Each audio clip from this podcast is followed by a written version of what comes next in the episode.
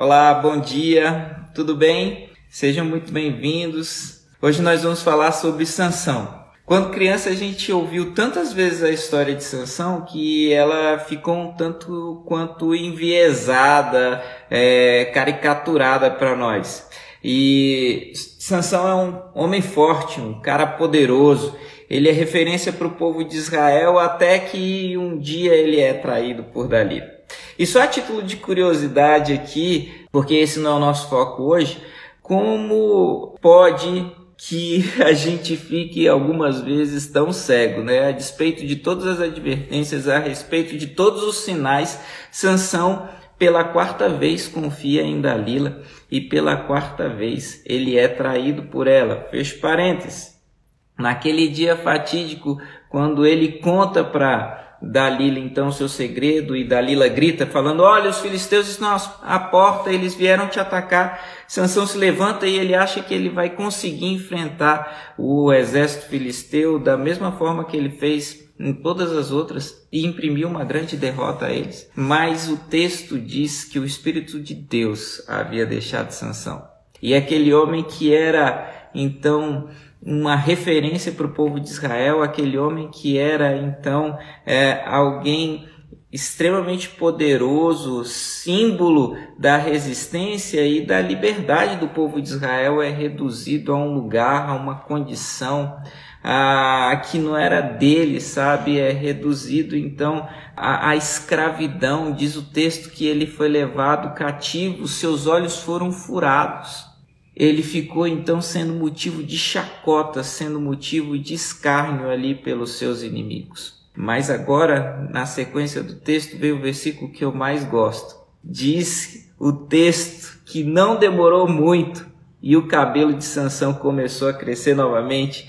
Gente, quando eu leio esse texto, esse versículo me enche de esperança, porque ele me faz lembrar que a graça, a misericórdia de Deus não deixa, não cessa sobre as nossas vidas. Sabe, não demorou muito e Deus é, começa a obra novamente, uma obra de restauração sobre a vida de Sansão. Às vezes, a gente, por conta de algum erro, por conta de algum pecado, ou simplesmente por conta de uma situação qualquer da vida, de uma fatalidade da vida, nós também somos levares para lugar, levados para lugares, para posições, para condições que não são nossas, que não nos pertencem, e então a gente é, começa a pensar é, que talvez não haja mais perdão, que talvez não haja mais solução para nós, que nós nunca mais seremos felizes, realizados, plenamente satisfeitos como um dia nós fomos. A gente começa a entrar numa de que a nossa vida acabou, de que não tem mais jeito, e a culpa vai tomando conta do nosso coração, mas a gente precisa trazer esse versículo à nossa memória. Não demora muito, o cabelo começa a crescer novamente na vida de Sansão. Deus não coloca sobre nós o peso, a culpa de pecados eternos, coisas esmagadoras, coisas que nos destroem. Diz o texto que um dia Sansão foi levado para o templo de Dagon, que era o templo dos filisteus, porque eles estavam dando uma grande festa e três mil homens e mulheres estavam reunidos naquele lugar.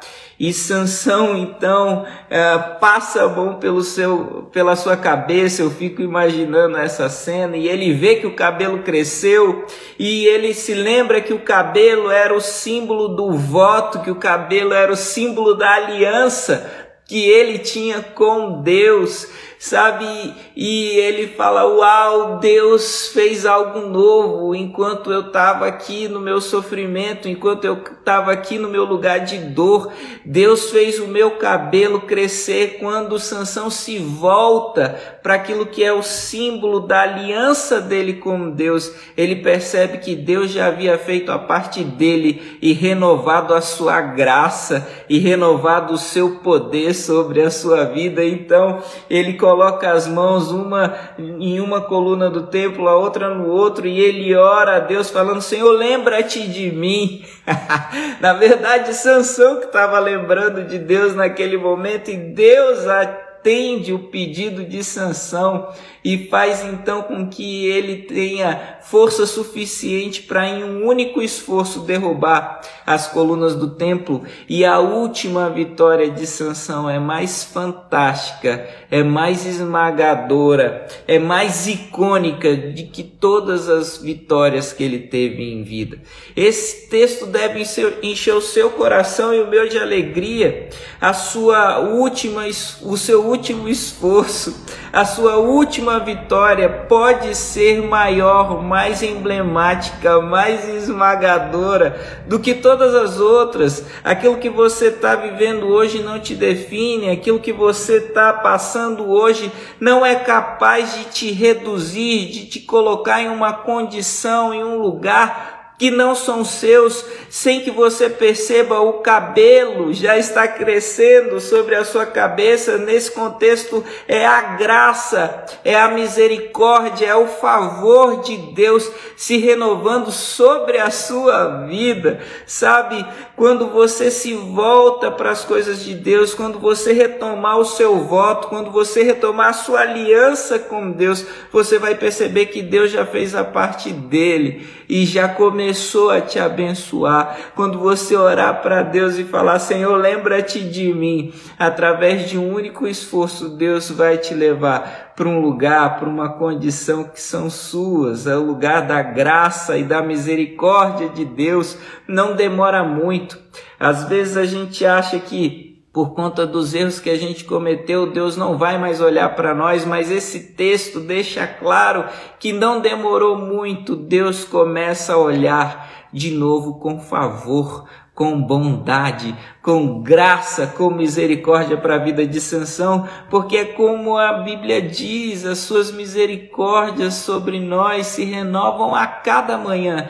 Então eu quero que essa palavra enche o teu coração de alegria, de paz, nessa manhã para que você viva essa semana com a plena convicção de que o favor de Deus sobre a sua vida cresce novamente, assim como o cabelo sobre a cabeça de Sansão. Hoje, abra os seus olhos, perceba o favor de Deus, o poder de Deus sobre a sua vida. Que Deus te abençoe. Um abraço e até a próxima.